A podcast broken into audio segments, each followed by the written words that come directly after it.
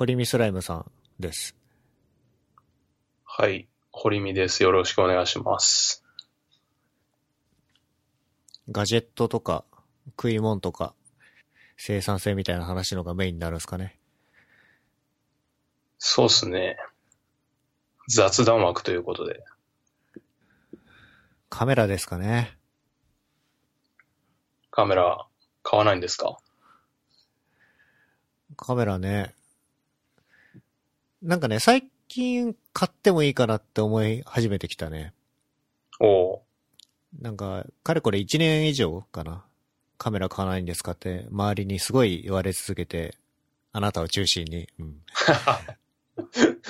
ハッシュタグも存在しますからね。存在するというか、あなたが作ったんでしょ？俺だけじゃないですけど、もう、もう一人いますから。煽ってる人が。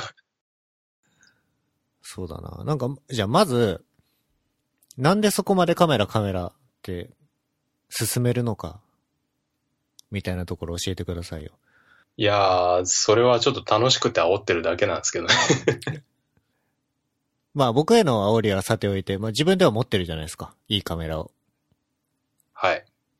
機種っていうのがね、どんなものを？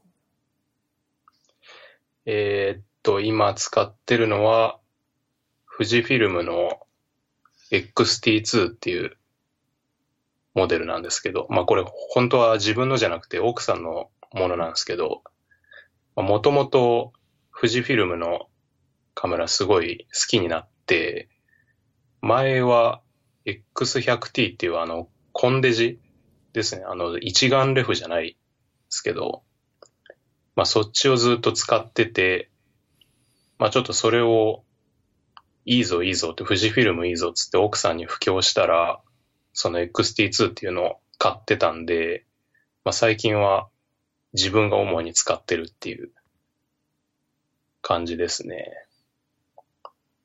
まあ、富士フィルムにハマったきっかけは、まあ、なんかあの、Python 界隈ですごい有名なエンジニアの人がいるんですけど、ケケネス・レイツっていうのかな？っていう人がいて、まあその人のブログを読んでたら、あの、富士フィルムのカメラがすごくいいみたいな感じでおすすめしてて、まあいいところは、なんかあの、富士フィルムのカメラってすごい色が綺麗っていう評判が一般的にあるんですけど、それが確かにもう他のカメラメーカーと明らかに違うなと思って、ちょっと自分も真似して使ってみるかと思って、まあ試したところもどっぷりハマってしまったっていう感じで今に至ります。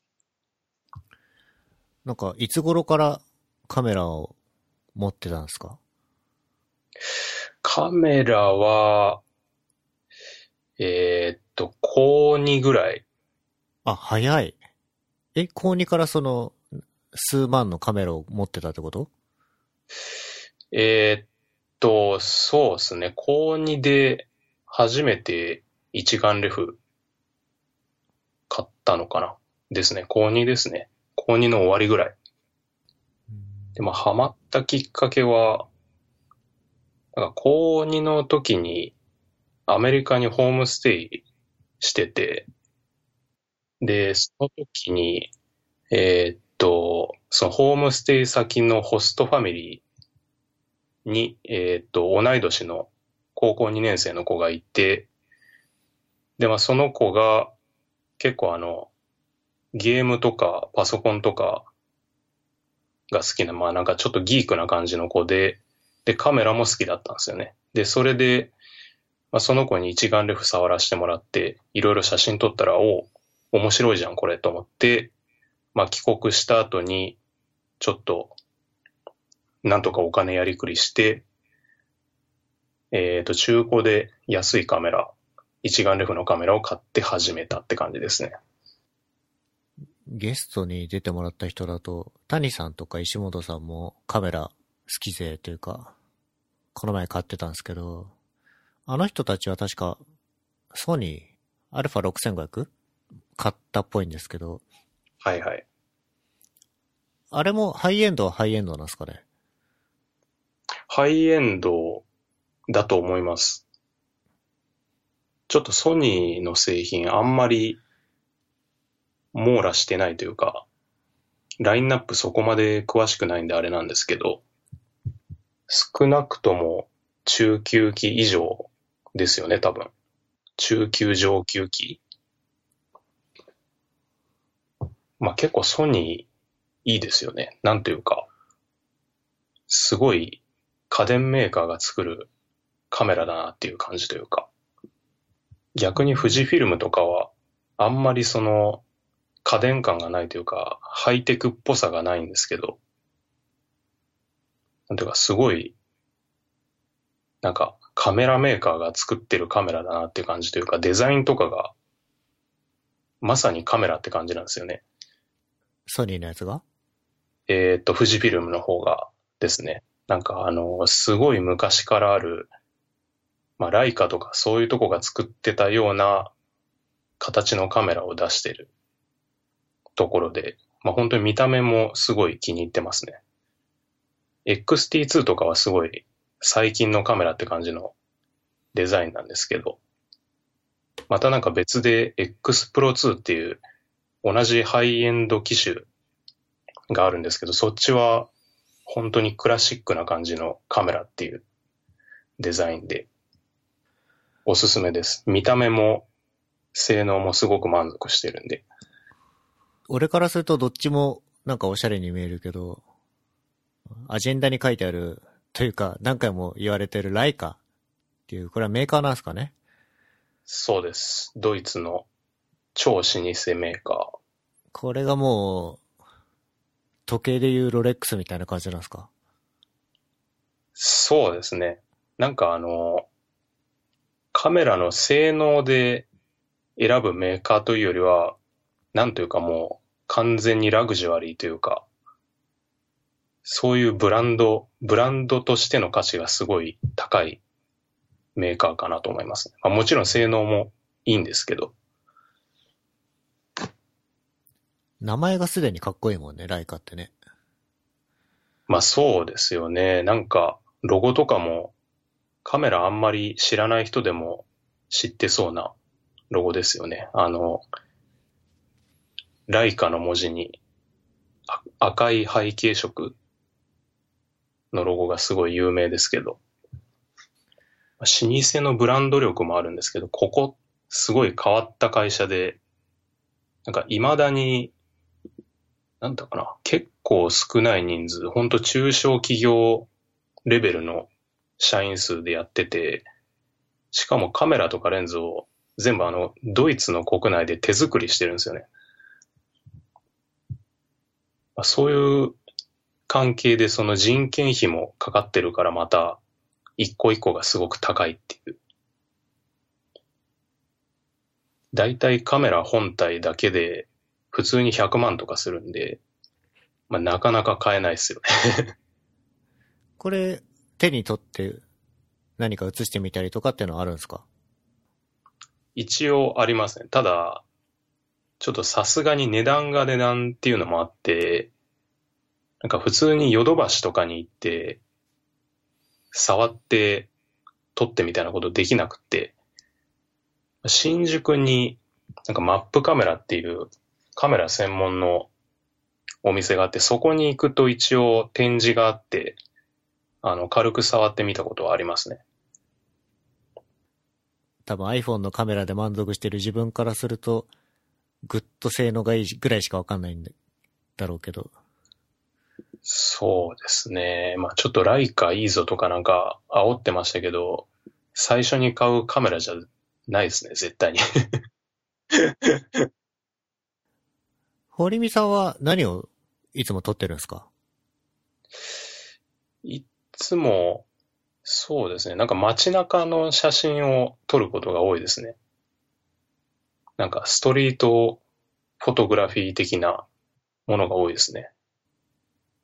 普通にその街の日常感を撮るのが楽しいというか、特にその、あんまり人をポートレートで撮るとかそういうのはやってないですけど。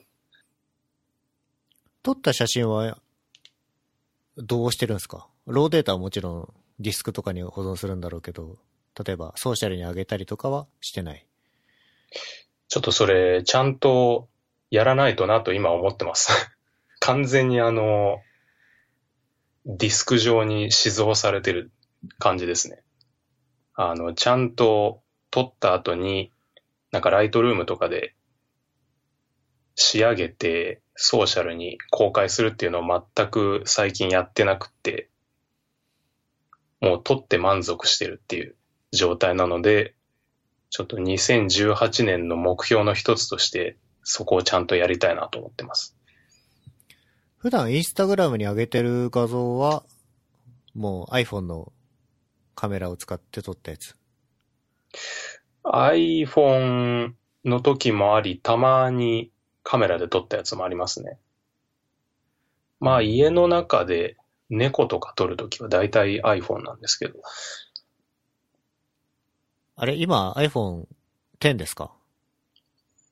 えーっと、8プラスにしました、結局。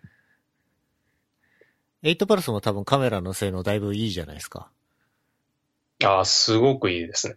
めちゃめちゃいいです。前使ってたのが 6S だったっていうのもあるんですけど、本当に別物ですね、全く。やっぱ明らかに明るく撮れるようになったし、あと8プラスだと8と違って、ポートレートモードも使作れる、使えるんで、まあ、すごいあの、猫撮ったりとか、あとは、なんだろう、物、物、物撮り？なんか飯の写真とかもそうですけど、ポートレートモードで撮るとすごいボケて綺麗ですね。ほんと満足度が高い。それでもあえてカメラを買ってもいいと思いますか？なんか撮るもの次第な気が、気もしますけどね。なんかあの、まあ、例えば日中に外で街中で写真撮るだけだったらまあ iPhone でもいいかなっていう感じがするんですけど、まあなんかちょっと暗いところとか、あと結構よく動くもの、それこそあの猫とか犬飼ってる人とかだとちょっと iPhone きついんじゃないかなとは思いますけど、やっぱりあの iPhone のカメラ、未だに暗いとこには弱いし、あとシャッタースピードもちょっと遅いんで、あ、シャッタースピードつか、オートフォーカスが遅いんですよね、すごく。なので、まあ、本当に撮りたいもの次第では iPhone でもいいかなとは思いますけど、やっぱカメラ持ってた方がすごい幅広く何でも撮れると思うんで、まあ1台ぐらいあるといいんじゃないかなと思いますけどね。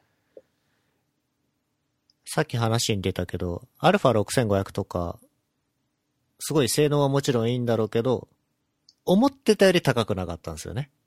思ってたよりはね、高いけどね。10万ちょいぐらいでしたっけ ?15 万ぐらいですか？確かそのぐらいですね。はいはいはい。なんでちょっと頑張れば変えてもいいかなみたいな感じはちょっとしてたんですけど、まあただレンズも買わないといけないですからね。レンズの方がむしろこだわり始めるとお金かかるんで。本体の買い替えが必要になることってあるんですかね？本体は、そうですね。あんまり頻繁には買い替えることないと思いますけどね。この瞬間に買って、5年10年十分なパフォーマンス出してくれるんだったらさ、まあ買ってもいいかなっていう。まあなんか、多分、3、4年とか長いこと使い続けることはできると思うんですけど、どんどん新しいのが出てくると、目移りしちゃいますよね、どうしても。そのさっき話してた、もともと使ってた富士フィルムの X100T ってやつも、未だにもうなんか3年ぐらい使ってるんですけど、未だにすごい気に入ってて、で、なんか、まあ、使い続けたいなとは思うんですけど、やっぱ最近のモデルの方が、あの、画素数とかが明らかに違って、やっぱそれが、ちょっと写真で見てもなんとなく、新しいモデルの方が綺麗な気がするなっていうのがあって、ちょっと目移りしちゃいますね。それでもやっぱ手放したくないなと思ってずっと使ってるんですけど。もうなんかキリがないよね。カメラにしても。自分からするとパソコンをよく買い替えるんで、新しい Mac が出たら今の Mac を売って買ってみたいなのを繰り返してるけど、ね、俺同じことをカメラでもしなきゃいけないのかなとか思いますけど。そうですね。カメラ、ボディの方はやっぱり年々進化していくんで、どうしてもそうなっちゃいますね。まあなんかカメラに関しても似たような話で、ボディは消耗品で、レンズは資産みたいな風によく言われてますけど、なんかレンズの方はそんなに、あの、数年で革新的な進歩って普通ないんで、レンズの方はもうしっかりいいものを買って長く使うっていうのはやりやすいですね。今度現物を一緒に見に行きましょうか。そうですね。じゃとりあえずあの、新宿のマップカメラっていうところに行って、ちょっと一回ライカを触ってもらいましょうかね。はい。そうですね。ちょっと、ものとして興味がありますね。あの、純粋にどういうものか見て触ってっていうのをやってみるといいかもしれないですね。あの、なんかライカコーナー、ライカフロアみたいなとこがあって、そこにかなりの種類のライカ製品が揃えられてますね。中古とか含めて。数十年前のものでもかなり高い値段で売られてるんで、ライカは。いろいろ見ると面白いです。はい。じゃあ、アデンダに戻ると、焼肉屋。はい。これはあれですかね。我々がよく焼肉一緒に行くから出してくれたのかな？そうですね。去年、結構行きましたね。結構行きましたね。何回行ったんだろう？七八回ぐらい行ったんじゃないのかな？なんか、最低でも2ヶ月に1回は行ってましたよね。多分、6回以上は確実に行ってるはず。まあ、2017年のベストは、稲田かな。いや、稲田良かったですね。すごく。稲田、いいっすよね。いいですね。ちょっとこの稲田に結構去年の前半に行ってしまったせいで、それ以降に行った焼肉屋どれもいいお店だったと思うんですけど、若干霞んでしまうなというか、比較しちゃいますよね、稲田と。そう、なんか他に行った焼肉屋が決してまずいとかじゃなくて、むしろすごい美味しい焼肉屋ばっかだったんだけども、稲田の体験が良すぎて、本当なんか、味が美味しいだけじゃなくて、稲田は、その接客とか、他のところもすごく良くって、なんていうか、トータルで体験が良いお店だなっていう印象ですね、個人的には。店内はね、静かだしね。そうですね、なんか。どんちゃかどんちゃかしてないし。うん。店員も丁寧だし。なんか割と東京都内で、あの、名前をよく聞く焼肉屋さんって若干、なんというか、チャラチャラした感じというか、なんか接客もちょっと微妙だし、なんか客層もなんかガヤガヤしてて、全然うるさくって話し声聞こえないしみたいなところが割とあるなっていう印象なんですけど、ここはもうそういうことが全くなく、美味しく楽しく話して帰れるお店みたいな感じですよね。良いです、ここは。あの、矢沢ミートがやってるお店なんですよね、ここは。肉も上質な。おろしのお店の名前ですか？えっ、ー、と、おろし、そうですね。株式会社矢沢ミートがおろしてる肉を出してるお店ですね。その店、そういう店が結構都内に何店舗かあって、あの、ミート矢沢ってよく聞くじゃないですか。あ、僕知らないっす。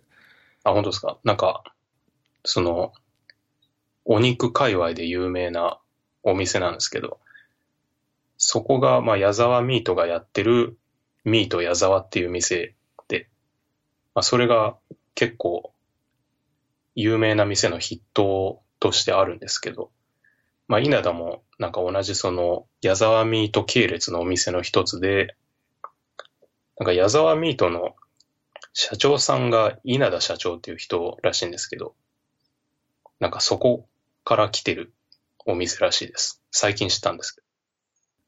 結構その、稲田社長肝入りのお店というか、すごい気合入ってるお店らしいですね。私のおすすめは、正真正銘のユッケですかね。あー、美味しかったですね。品の名前なんだよね。正真正銘のユッケっていう名前、うん商品名。いやー、正真正銘ですね、あれは。あれは美味しい。一番美味しかったっすね。うん。稲田以外だとどうすか？あと、朝日食堂っていうところを載せといたんですけど、これは、あの、池尻にあるお店で、ま、そんなに有名なお店って感じじゃないんですけど、ま、ここ、ホルモンがメインのお店で、マルチョウがすごく美味しい。ですね。なので、あの、前の会社にいた時はオフィスが近かったんで、よく行ってましたね、夜に。本当割とマイナーなお店な気がしますけどね。池尻近辺に住んでる人にはよくおすすめしてます、ここは。まあ、ここも結構その店の雰囲気とかも良くって、まあ、店員さんもすごい、あの、親切だし、なんか結構こじんまりしたお店なんで、そんなにうるさすぎもせず、と楽しく食べて帰れるお店ですね、ここは。池尻大橋の朝日食堂。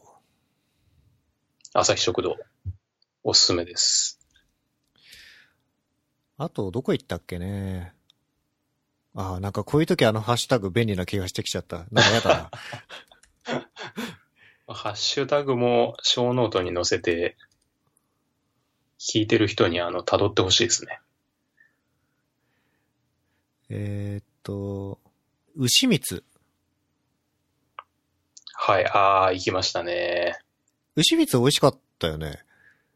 美味しかったです。牛蜜は、えーっと、恵比寿かな。そうですね、恵比寿、西口出たところにあるお店でしたね。まあ、美味しかったと思うんですけど、若干記憶が曖昧ですね。記憶に残ってるのだと、あのー去年最後に行った肉ガト肉ガトー良かったですね。ー。肉ガトー良かったっすね。これは、と、どこだっけ？えーっと、あそこです。あの、人形町があ、人形町か。はいはい。まあ、あと意外と安いんですよね。割と。安いの、安いって言っていいのかわかんないんですけど、その、比較的他の店と比べると安めな価格設定というか。多分1万円握りしめていけば、お釣りがまあ大抵返ってくるみたいな感じですよね。そうですね。2018年も、ちょっと開拓していきましょうか。そうですね。ちょっと、稲田を超えるお店を探求していきたいですね。ちょっと皆さんからの情報も、募りたいところではあります。そうですね。おすすめ情報を知りたいですね。アジェンダに戻ると、金って書いてあるんですけど、これは何ですか？ああ、なんかあのー過去のエピソードで結構、まあ金というか主に仮想通貨周りの話題があったんで、一応載せてみたんですけど、まあ仮想通貨関連はもう結構いろんな話題が出てたと思うんで、どっちかというと、現金というか日本円の話なんですけど、K で始まるキャッシュ使ってますか？えっ、と、インストールだけしてありますね。これ誰かに勧められてインストールしたんだけど、他に使ってる人がいなくてなんか、実際に便利を体験したことがないですね。これはなん、どんなアプリなんですか？え、えっ、と、エニーペイじゃない。ペイモか。ペイモが結構有名だと思うんですけど、あの、個人間送金アプリで、なんかそれこそ焼肉屋に行って、まあなんか、俺が全部立て替えで払って、その後、潜水さんに、じゃあ3000円くださいって言ったら、このアプリで請求が遅れて、えーっと、請求された側は、なんかあらかじめクレジットカードを登録しておくんですけど、その請求された金額をそのクレジットカードから引き落として送金できると。で、えーっと、で、じゃあその請求した側がお金を受け取ったらどうなるかっていうと、なんかそのキャッシュの中に3000円分がプールされるんですけど、で、そのお金をまた誰かにお金請求された時に使ってもいいし、あとはそのキャッシュの中でバーチャルビザカードっていうのが発行できて、で、そのカードで、まあ、ネット上で買い物をするときとかにそのプールされてるお金が使えるっていう感じになってますね。キャッシュで受け取ったお金は現金化はできないのか？現金化ができないですよね。その、ペイ、ペイモの方は現金化が確かできるんだったかな。手数料を払うと、プールされてるお金を引き出せるんですけど、キャッシュの方はそれはできないですね。まあ、とはいえその現金化の必要があるかと言われれば、あんまりない気もするけどね。ほぼないと思いますね。うちは、その、奥さんと基本的に生活費、食事代とかを全部、あの、割り勘するようにしてるんですけど、なんかスーパーで買い物した時に、なんか請求を送って、逆にどっか外食した時に立て替えてもらって、こっちから払うみたいなことを繰り返してると、大体、プールされてるお金ってほぼ残らないんで、結局あの、お互いに送金したり請求したりっていうのを繰り返してると、あんまりキャッシュ上にお金が残らないんで、現金化したいとも思わないですね。まあ、プールされたお金が貯まったとしても、そのクレジットカードとしての利用もできるんだもんね。そうですね。なんか、うんそれこそ Amazon とかで買い物するときに、そこから引き出せるんで、まあ、あんまり現金化できないことのデメリットは感じてないですね、今んとこ。あれか、あと Amazon 使ってる人だと、Amazon のクレカでポイント貯めたいときに、キャッシュのクレジットカードだとポイントが貯めにくいみたいなのはちょっとあるかもしれないので、まあそこは分けて使うとか。そうですね。ああ、ここに書いてあるけど、LINEPay は、なんか、お犬間さんがすごい、あれ？進めてたかなんか、ブログに書いてたかなんかであったけど、これは使ってるんですか？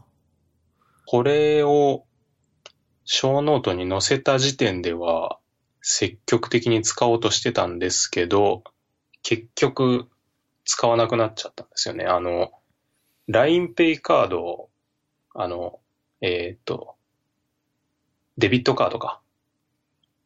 LINEPay カードっていうのがあるんですけど、なんかそれがちょっと使い勝手が微妙で、なんか最初どういうことをしたか、したかったかっていうと、あの、LINEPay カードだと、まず、ポイントが常に2%還元なんですよね。これ太っ腹だよね。そうですね。なんで、それ、まあちょっとあの、デビットカードなんで、チャージとかしなくちゃいけなくて、微妙っちゃ微妙なんですけど、まあ、ポイント狙いでちょっとメインで使ってみようかなと最初に思ったんですけど、ちょっとあの、この LINEPay カード、IC チップがついてないっていう致命的な問題があって、なのでお店で使うと100%サインが必要になるっていう。ちょっと微妙な感じで。辛い気がするな結構辛いですね。ちょっと、ピンで決済できないのは辛いなと思って、やめちゃいましたね。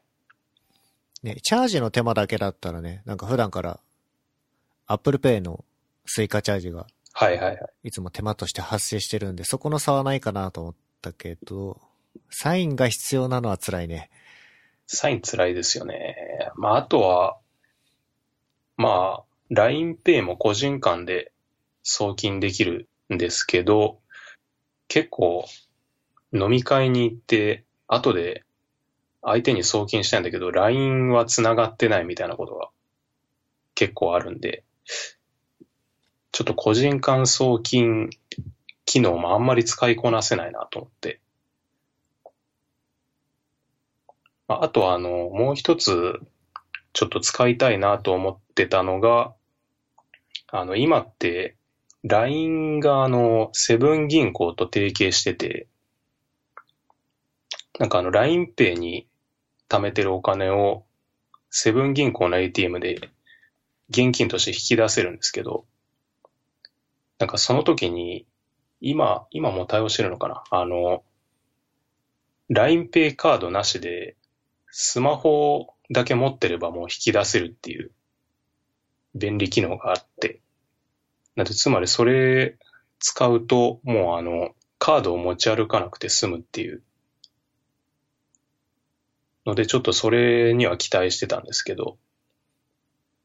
まあ結局、やっぱりあの Apple Pay とかで、あのすごい現金使わなくしてはいるんですけど、やっぱり現金持たないと外出れないじゃないですか、未だに。はい。なので、まあ一応、未だに、あの、マネークリップだけは常に持ち歩いてるんで、まあ、結局その LINEPay 使うようにして、なんか、キャッシュカードを一切持たなくて済むようにしても、まあ持ち物は減らないんで、マネークリップは。まあちょっと、まだ早いかなっていう感じで結局使わなくなっちゃいましたね。まあでも、なんかキャッシュカードなしで ATM から引き出せるっていうのはすごい、ちょっと未来を感じるというか、これはもっと主流になってほしいなとは思いましたね。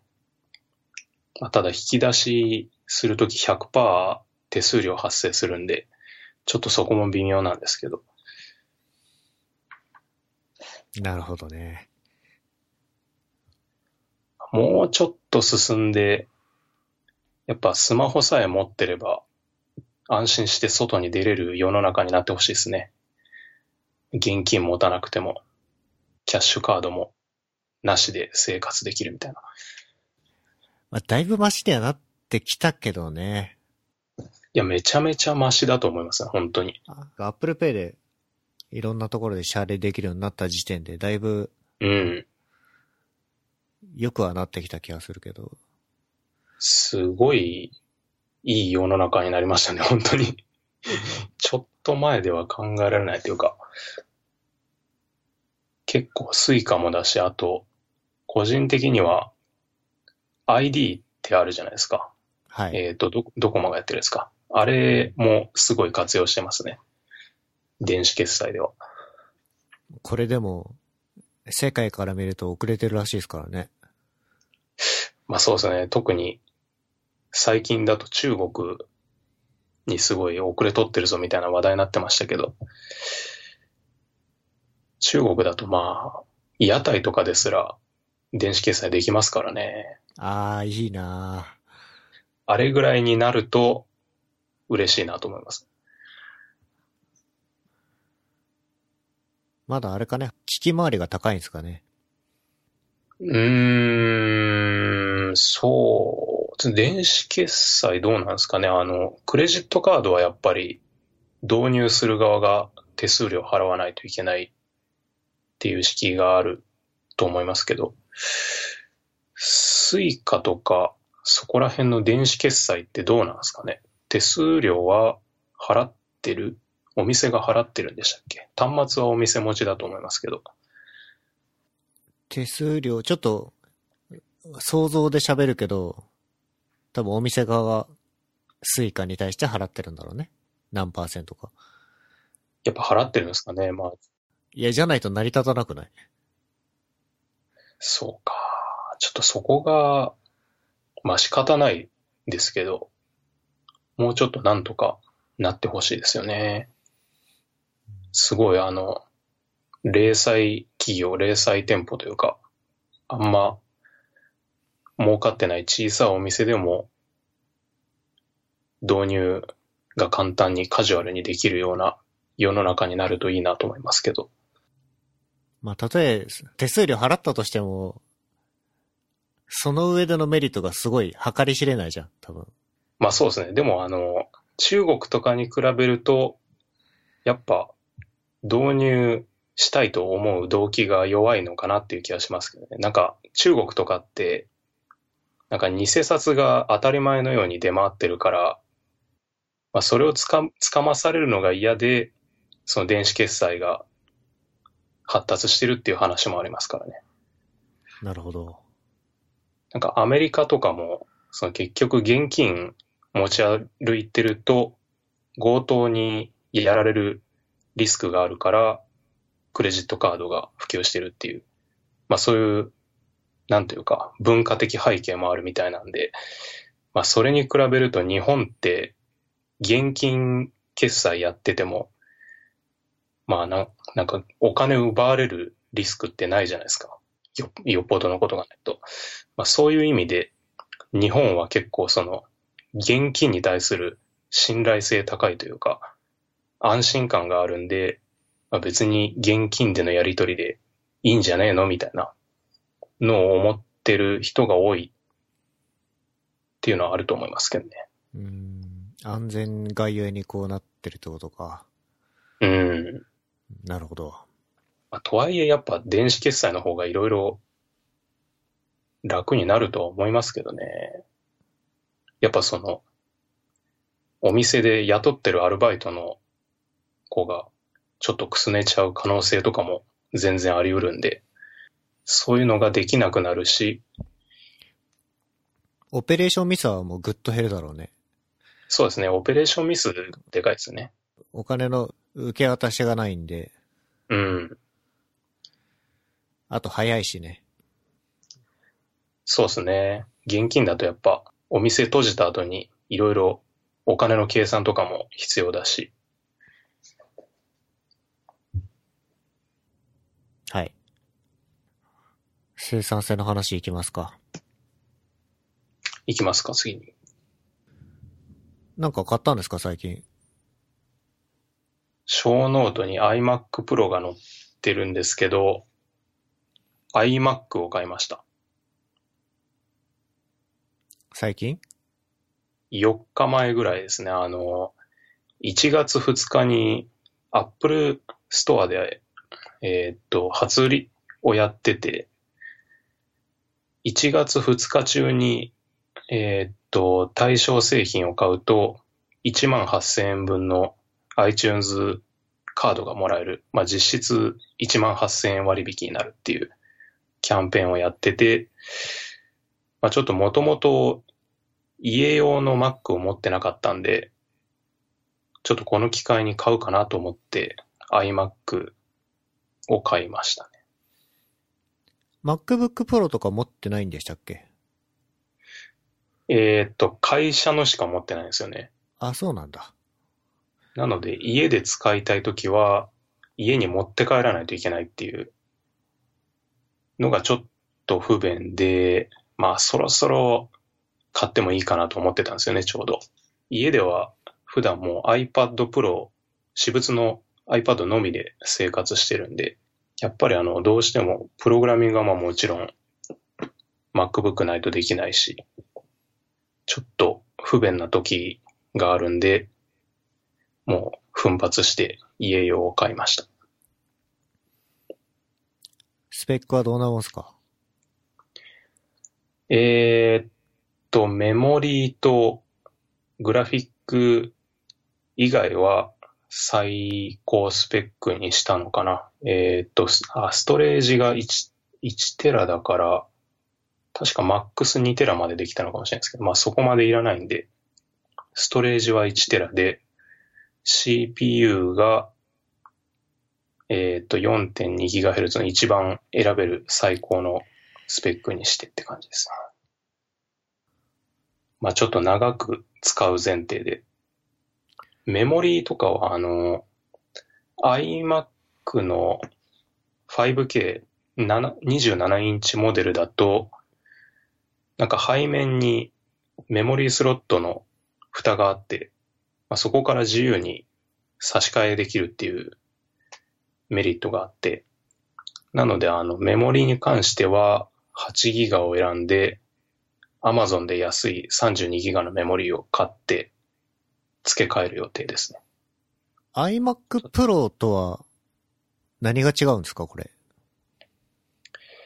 えー、っと、まず CPU が、プロだと G4 の最低6コアが選べる感じで、あとメモリーが、無印の iMac だと64ギガがマックスなんですけど、プロだと128ギガまで載せられると。まあ、いらないんですけど、正直 誰が使うんだって感じなんですけど。ハードディスクじゃないですか、それ。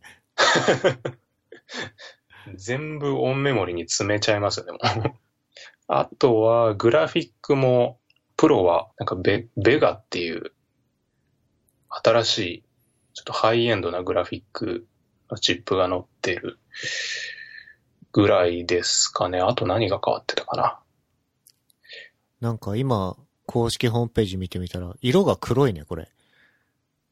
そうですね。見た目は、ちょっとガラッと変わってるというか、正直あの、もう普通の iMac って、いつ、いつぐらいに出たんだったかな。もうなんか、5年、6年ぐらい見た目が変わってないんで、正直、あんまり所有欲が湧かないというか、あんまり手にした感動がない感じがするんですけど、まあ、iMac Pro、まあ、とはいえ色が変わっただけなんですけど、ちょっと見た目の所有欲はありますよね。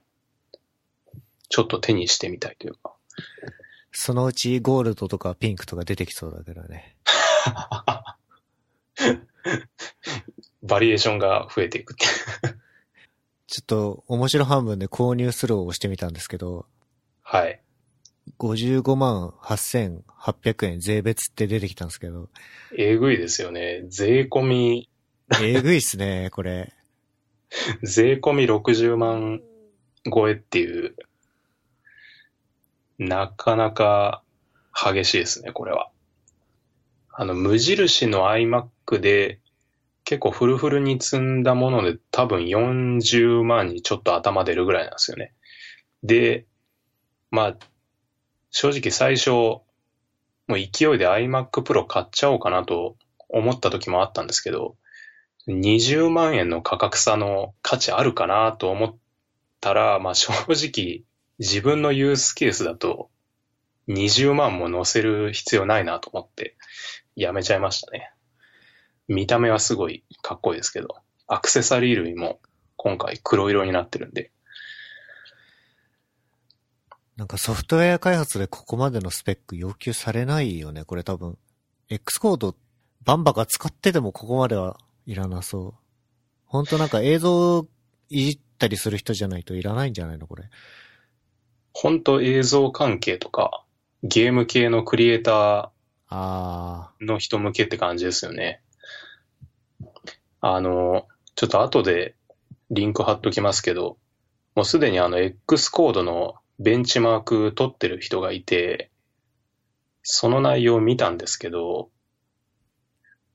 まあ、あんまり早くなってなさそうな雰囲気ですね。なんかその iMac 5K の最上位モデルと全く同じ環境でテストしたのかがはっきり書かれてなくて、なんとも言えないんですけど、なんかどうも、いろんなベンチマーク結果見てると、なんか X コードのビルドに関しては、そのコアの数が多いよりかは、なんかクロック数が高い方が、なんかいいベンチマーク結果が出てるように見えるんですけどね。なんかそこら辺、どうなんだろうって感じですけど。iMac Pro で、まあ一回ビルドしてみたいですけどね。ね、確かに触ってはみたいけど。うん。一応 iMac Pro の公式ページにも、ちょっとあの、コンパイルが早くなるよっていう紹介もちらっとありますけどね。4コアの iMac に比べて、ビルドが2.4倍速くなりますって書かれてるんですけど、そもそも4コアの iMac のスペックが何も書かれてないんで、ちょっとよくわかんないですね。4コアのプロセッサーってどの世代なんだろうっていう。何をビルドしたのかもわかんないからね、これね。まあそうですね。まあ、おおよそってことなんですかね。んそうですね。ざっくり。まあグラフィックに関しても、まあそもそも iMac Pro 級のグラフィック能力いらねえよって話もあるんですけど、あの WWDC2017 で eGPU って発表されてたじゃないですか。あの、外付けグラフィック。ぶっちゃけ本当に必要になったらあれ使った方がいいんじゃないかなっていう気もしますけどね。結局 iMac Pro のプえー、とグラフィックよりも、まあ、デスクトップ向けのでかいグラフィックカードを外付けした方が多分性能的にもコスパ的にもいいんじゃないかなと思うので。うん、iMac Pro かはちょっと興味はあるけど、iMac Pro 買うんだったら、MacBook Pro の入れ入れのやつと、α6500 かな。とカメラ。まあちょっとこれ1台で60万はなかなか、ちょっと選択肢に上がりづらいですよね。まああと今年は Mac Pro の方のリニューアルも噂されてるんで、そっちに期待したいですよね。ゴミ箱ですか？ゴミ箱じゃなくなる可能性が高そうですよね。なんかあの、ゴミ箱はちょっと熱の効率が、熱排気の問題があって、あの、もう、これも4、5年変わってないですかね。ずっと、なんかあんまり性能のアップデートがないという。自分は MacBook Pro に、はい。あの、フィリップスのディスプレイつなげて使ってるんで、どちらかというと Mac Pro の方がユースケース的には合うんだけど、ああ、まあ、それでも、Mac Pro のスペック、いらないかな。まあちょっと値段次第で欲しくないですかね、でも。まあ、60万とかじゃなければまだ。2、30万だったらちょっと買っちゃうかもしれないよね。あの、iMac Pro を見たせいで感覚麻痺してるんですけど、現行の Mac Pro って30万ぐらいスタートなんですよね。なんか安くないですか？だいぶ。安くないんですけど、別に。MacBook Pro の全込みで多分、そのぐらいだよね、きっとね。13インチは。うん。そうですね、多分。15だと、なんか40万近くなりますっけね、確か。35万とか、結構いい値段になりますけど、まあそう考えると、Mac Pro のお得感がありますけど、まあとはいえやっぱ現行モデルはもうだいぶ古いんで、さすがに買わないですけど、新しい Mac Pro が同じ価格帯だったらちょっとありかなっていう気がしますけど。確かに。なんか次は結構カスタマイズ性が高くなるっていう噂ですよね。なんかモジュラー式になるみたいな。結局その現行モデルはその熱排気問題であんまりカスタマイズができずに終わっちゃいましたけど。それいつ発表されるんですか？いつなんすかね。なんか Mac Pro の噂自体は結構前からあったと思うんで、まあ、次の WWDC18 で発表されて、年末発売みたいな iMac Pro と同じパターンですかね。うん。わかんないですけど。あの、基本的にはそこでハードウェアの発表今までなかったですからね。去年はちょっと特殊でしたけど。今年もあるかどうかはわかんないですね。またちょっと情報がリークされたら、お互い共有しましょそうですね。ポチるかどうかの会議を開かないといけないですね。う。そうですね。いやー、買える値段だといいですね。本当に。そうですね。いくらになるんだって感じなんですけど。まあちょっと俺はもう iMac 買ったんで、さすがに見送りだと思いますけど。はい。そんなとこでしょうか？はい。自分が話したいことを小ノートに貼りまくってたんですけど、なんかすっきりしましたね。いろいろあの、なんかお金の話とか、周りに話したいなと思いつつ、まだ全然話してなかったんで、いろいろ話せてよかったです。多分今回話しそびれたこともあると思うんで、はい。はい。また次の機会に。はい。また次回、ぜひぜひでは今年もよろしくお願いします。